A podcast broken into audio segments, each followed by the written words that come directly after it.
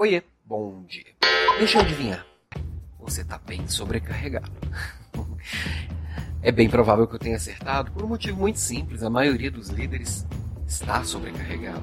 A maioria dos líderes sempre esteve sobrecarregado. Muita coisa, muito problema para resolver, muita tarefa para executar. E as causas são diversas, não vou entrar nelas aqui, acho que vai me acompanhando aqui, que de certa forma eu abordo todas no dia a dia.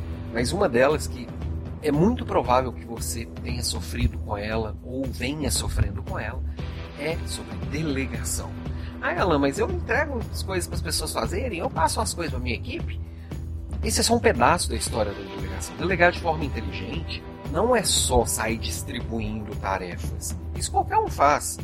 Isso qualquer sisteminha faz, qualquer robozinho que você implantar aí no seu e-mail faz para você.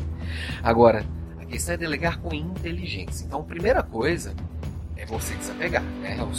É o descentralizar. Tem muita coisa que tem muito líder que acha que se ele entregar para alguém, ninguém vai fazer tão bem feito quanto ele.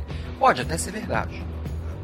E só que enquanto você não delegar, as pessoas não vão evoluir naquilo e não terão a condição de um dia fazer tão bem feito quanto você. E enquanto você estiver fazendo, as pessoas vão ficar completamente confortáveis, sem mais aquela responsabilidade. E você vai ficar sobrecarregado fazendo algo enquanto deveria estar fazendo outras coisas, enquanto um decisor de alto nível que deveria estar mais focado em decisões do que em execução. O primeiro passo, a primeira coisa é tira do seu colo e passa para o colo das pessoas e vai ajudando essas pessoas a fazer. Né? O segundo ponto, que não é só entregar e largar para lá e a pessoa que se vire, se não for feito, você vai lá e pune. Isso não é a forma inteligente também de fazer. É delegar e acompanhar. Acompanhar, ver se os prazos estão vindo, dar feedback se foi bem feito ou não, é, mostrar por que, que aquilo precisa ser feito, por que precisa ser bem feito. Um erro muito comum, muito comum, é o líder entregar sempre para a mesma pessoa. Ou entregar muito mais para uma pessoa do que para as outras. Isso gera um sentimento de favorecimento ou desfavorecimento. E aí cada olhar é um olhar, né? Às vezes quem recebe, as pessoas de fora falam assim, tá protegendo fulano, ele é o preferido.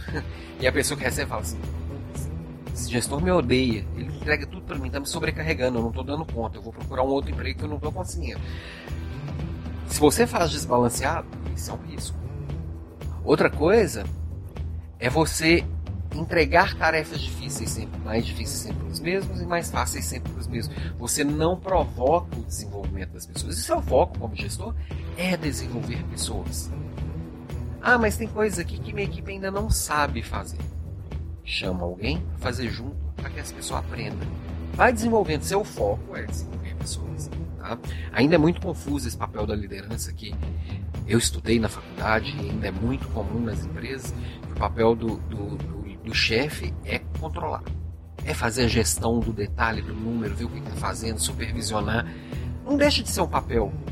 Mas esse papel ele está caindo muito de importância porque a humanidade a serviço dos problemas ela tem sido muito mais demandada. Então eu como líder tenho que estar muito mais focado em desenvolver pessoas, pessoas que tomam decisão, pessoas que sabem o que fazem, pessoas que têm talentos, pessoas que precisam de autonomia para resolver as coisas, para viver, para decidir, para tomar decisão e para seguir a vida, né? Resolver, desenrolar.